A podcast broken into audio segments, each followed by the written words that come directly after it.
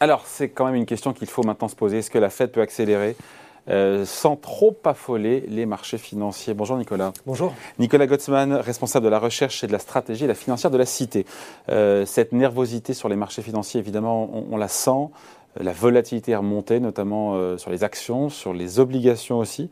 ce qui déstabilise, c'est un mauvais cocktail qui déstabilise les marchés, c'est évidemment le variant Omicron dont on attend un petit peu d'avoir les résultats en matière de, euh, d'infection et d'hospitalisation. Et, puis il y a cette sortie de Jérôme Powell de la semaine dernière, qui, pas tout de suite, il y a eu un petit temps de latence, et tout d'un coup les marchés se sont mis un petit peu déstabilisés. Oui, ce, qui, ce, qui, se passe effectivement, c'est qu'on a maintenant une, sans doute une accélération euh, du calendrier de la Fed, c'est-à-dire qu'on estimait au départ qu'on allait avoir même encore six mois, on pensait que la première hausse des taux serait pour 2023, même les gens de la Fed le pensaient. Et en fait, ce qui se passe en fait, depuis plusieurs mois, c'est que finalement, euh, la force de l'économie américaine surprend à la hausse. On a des chiffres qui sont quand même excellents, et ce qui est... Euh, je, ah, pas celui de vendredi. Hein. Ah bah, de vendredi sur les créations d'emplois. 210 000 créations d'emplois, le tiers quasiment de ce qui était attendu, 550 000. Euh, vous me direz des salaires qui augmentent toujours de 4,8% sur un an. C'est une petite déception quand même. C'est pas une stat qui, euh, qui complique un peu la tâche de la Fed, là, pour le coup bah, En fait, ça, c'est un chiffre qui est un peu euh, ambivalent, parce qu'en fait, le, chiffre de l'emploi qui est donné par le, BLS, donc qui nous a été donné vendredi, en fait, il y a deux enquêtes qui sont menées par le BLS. Il y a une, enquête qui est menée auprès des entreprises, et celle-ci euh, sort le chiffre que vous avez donné, effectivement, de 210 000 créations d'emplois, et où il y a une deuxième enquête qui est l'enquête auprès des ménages, et qui, elle-même, sert de référence pour le calcul du taux de chômage. Or, selon l'enquête euh, faite auprès des ménages, on a... Ah, on est à 1 135 000 créations d'emplois. C'est-à-dire qu'il y a un décalage de 900 000 créations d'emplois entre les deux chiffres.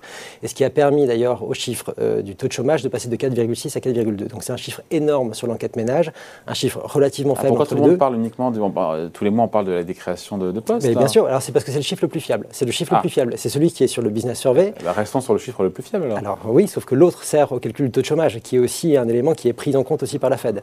Et en fait le problème c'est qu'on a des chiffres comme ça qui sont un peu ambivalents, on a des problèmes statistiques, on a, on a le même problème sur le PIB, c'est-à-dire qu'on a le PIB qui est calculé euh, sur la forme normale et on a euh, le, GDI qui est le Gross Domestic Income qui lui est beaucoup plus élevé, qui est à 6% sur, notamment sur le dernier, euh, sur le dernier chiffre. Et il y a un gros décalage. Et ce qui fait qu'on a en fait aujourd'hui le, PIB nominal américain qui est quasiment au niveau de sa trajectoire d'avant-crise et qui est même quasiment, enfin, qui est au niveau de son, de son plein potentiel selon le calcul du CBO, donc du Bureau économique du Congrès. Et en fait, la grande nouveauté maintenant, c'est que là, pour le T4 de cette année, en fait, il est probable que le niveau de la croissance, enfin, du PIB américain soit au-delà de son potentiel nominal, ce qui serait enfin, à un niveau assez, assez fort. Donc tout ça plaide évidemment on va, on, pour une accélération. on est en train d'accélérer. Le niveau de dépenses des ménages, en tout cas, il est vraiment très très important aujourd'hui. Et en fait, même malgré la déception qu'on a eue sur le chiffre, du euh, le chiffre de création d'emplois qu'on a eu là, si on continue sur cette tendance-là, si je prends simplement une moyenne mobile 3 mois de ce qui s'est passé aussi bien sur la participation au travail que euh, sur la création d'emplois, j'arrive à 2,7% de, taux de chômage dès le mois d'avril de l'année prochaine. Donc bien en dessous du bien niveau pré-crise qui était à 3 et quelques. Qui était à 3,5. Bon, par contre, on a un problème de, décalage avec effectivement cette population active qui pour l'instant ne revient pas suffisamment fort. du marché du travail. Qui est sorti. On a eu par contre là un bon chiffre sur le sur le, sur Il y a un delta de combien quoi 2-3 points sur le. Oui, il y, a encore, il, il y a encore un écart assez important. On a eu 600 000 retours euh, là dans le chiffre de l'emploi, ce qui est quand même plutôt plutôt satisfaisant. Donc on peut dire qu'on est rentré dans une nouvelle tendance qui serait vraiment bien.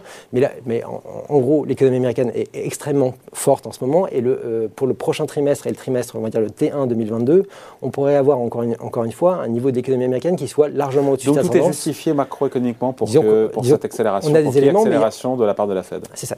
on, peut, on peut le justifier de, ce côté-là. Ensuite, il faut faire très attention, et c'est là où je pense qu'on voit le décalage qui peut exister sur le marché, parce qu'en fait, le chiffre de l'emploi qu'on a eu vendredi, et malgré des chiffres quand même très forts sur l'économie, on voit quand même des taux d'intérêt euh, sur le long terme qui, qui, sont passés euh, à la baisse. On est même passé en dessous du 1,40 sur le 10 ans américain, ce qui montre que là, il y a une, vraiment une défiance. C'est-à-dire, en gros, le marché estime que euh, la réaction aujourd'hui de la Fed par rapport à la situation pourrait euh, conduire en fait l'économie à un niveau qui serait inférieur au potentiel qu'on pouvait estimer encore avant. Et donc là, il y a vraiment un problème. C'est-à-dire que trop d'action aujourd'hui pourrait pénaliser la croissance future. la crédibilité de la Fed à, bah, c'est très compliqué pour eux. l'inflation si les taux longs rebaissent. Là, en tout cas, il y a du point de vue du marché, il n'y a absolument aucun risque qu'il y ait un dérapage inflationniste. Et en gros, mais je pense que ça, c'est quand même assez clair, c'est que euh, pour l'instant, cette inflation-là, elle est acceptée par la Fed parce qu'elle vient euh, principalement du côté de, du côté de l'offre, qui savent, euh, enfin, on sait quand même plus ou moins qu'on va avoir un retour à la tendance pour l'année pour l'année prochaine, et que de toute façon, on a les moyens, enfin, on a les outils pour lutter contre l'inflation. Donc, ce qui est aujourd'hui, c'est parce que c'est toléré. Si jamais vraiment il y avait une réaction de la Fed, enfin, si la, Fed considérait qu'il y avait maintenant ça suffisait, on a les moyens de, de, faire en sorte de faire baisser l'inflation. Enfin, ça, on sait faire. Il n'y a, pas trop de problème. Le problème, c'est plutôt dans l'autre sens, c'est-à-dire que quand on a trop peu d'inflation, qu'on veut revenir à 2%, on a une difficulté. Donc là, c'est vraiment une difficulté pour la Fed, c'est ce côté asymétrique. On sait très bien faire euh, lutter contre l'inflation, c'est plus difficile de remettre l'inflation de l'autre côté. Donc en fait, aujourd'hui, le risque de trop agir risquerait de nous mettre dans une situation qui serait plus difficile dans le futur. Alors, trop agir, ça veut dire quoi? C'est-à-dire qu'aujourd'hui, on a 15 milliards d'euros de tapering, donc de réduction d'achat d'actifs euh, euh, tous les mois, compte du mois de novembre. Mhm. C'est-à-dire que la semaine prochaine, la Fed peut nous annoncer quoi? 20, 30, 30 milliards? On peut passer à 30 30 milliards. Quel est le seuil maximum qui peut être toléré par les marchés? Ah, Je, je pense qu'il n'y a, a, pas vraiment de seuil. ensuite, c'est quelque chose. Ça serait un choc qu'elle annonce 30 milliards d'euros? Est-ce que les marchés sont prêts à entendre ça euh, je pense qu'on commence, on commence à être prêt. Enfin, tout, le monde voit les, tout le monde voit les mêmes chiffres. Ensuite, tout le monde, je pense, a conscience effectivement qu'on est quand même euh, assez avancé. On voit surtout qu'en tout cas, il n'y a pas de réaction. Euh, il n'y a pas le taper syndrome qu'on avait eu en 2013, c'est-à-dire vraiment une forte hausse des taux. Pour l'instant, ce n'est pas en train de se produire. Donc, il n'y a pas vraiment d'inquiétude. Et je pense que le travail qui a été fait en amont est suffisant aujourd'hui pour pouvoir faire ça. Ensuite, je pense qu'il faut faire très attention pour la suite. Mais pour l'année 2022, parce que la, question maintenant, c'est OK, on va arrêter le, on va arrêter le, le, QE. La question... Le QE sera arrêté donc quasiment premier, fin du premier trimestre.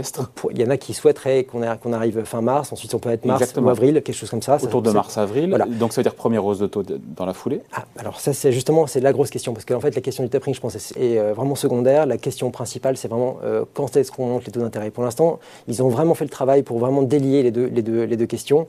On va avoir le tapering très bien, mais ensuite la question c'est de savoir comment, quand on va lever quand les taux. Et combien? Combien de hausses de taux Quand et combien, effectivement, et combien, combien de hausses on peut, on peut supporter.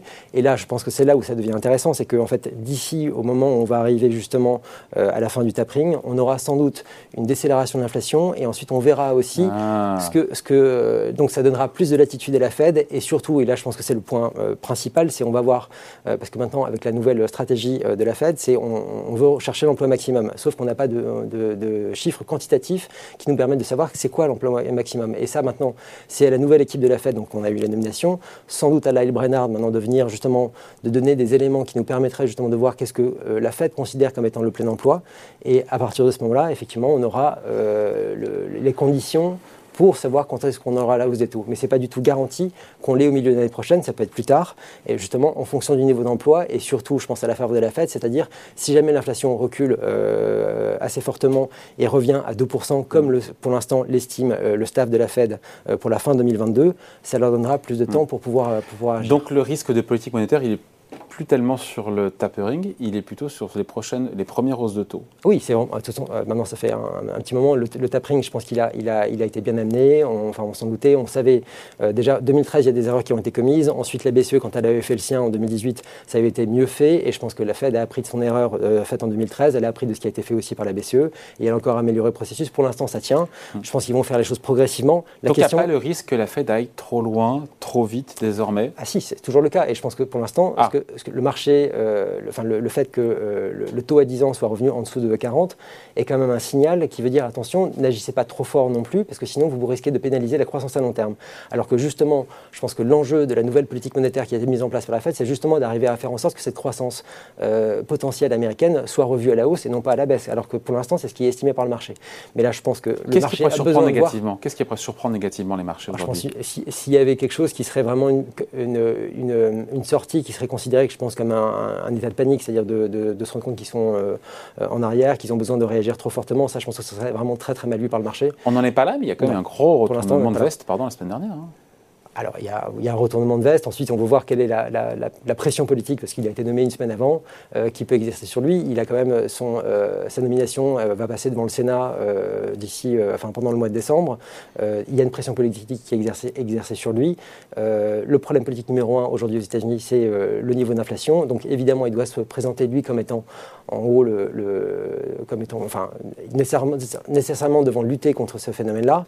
c'est compliqué parce que en fait, c'est pas son agenda de moyen long terme, c'est pas ce qu'il voulait faire. C'est un agenda politique qui est celui de l'administration Biden qui l'a reconduit aux affaires. C'est ça, et qui va subir une élection l'année prochaine et qui pour l'instant est très mal parti. Et donc ça, c'est vraiment un problème que lui, enfin, dont lui doit tenir compte, évidemment. Bon voilà, merci beaucoup. Explication signé Nicolas Gottsman, responsable de la recherche et de la stratégie à la financière de la Cité. Merci. Merci.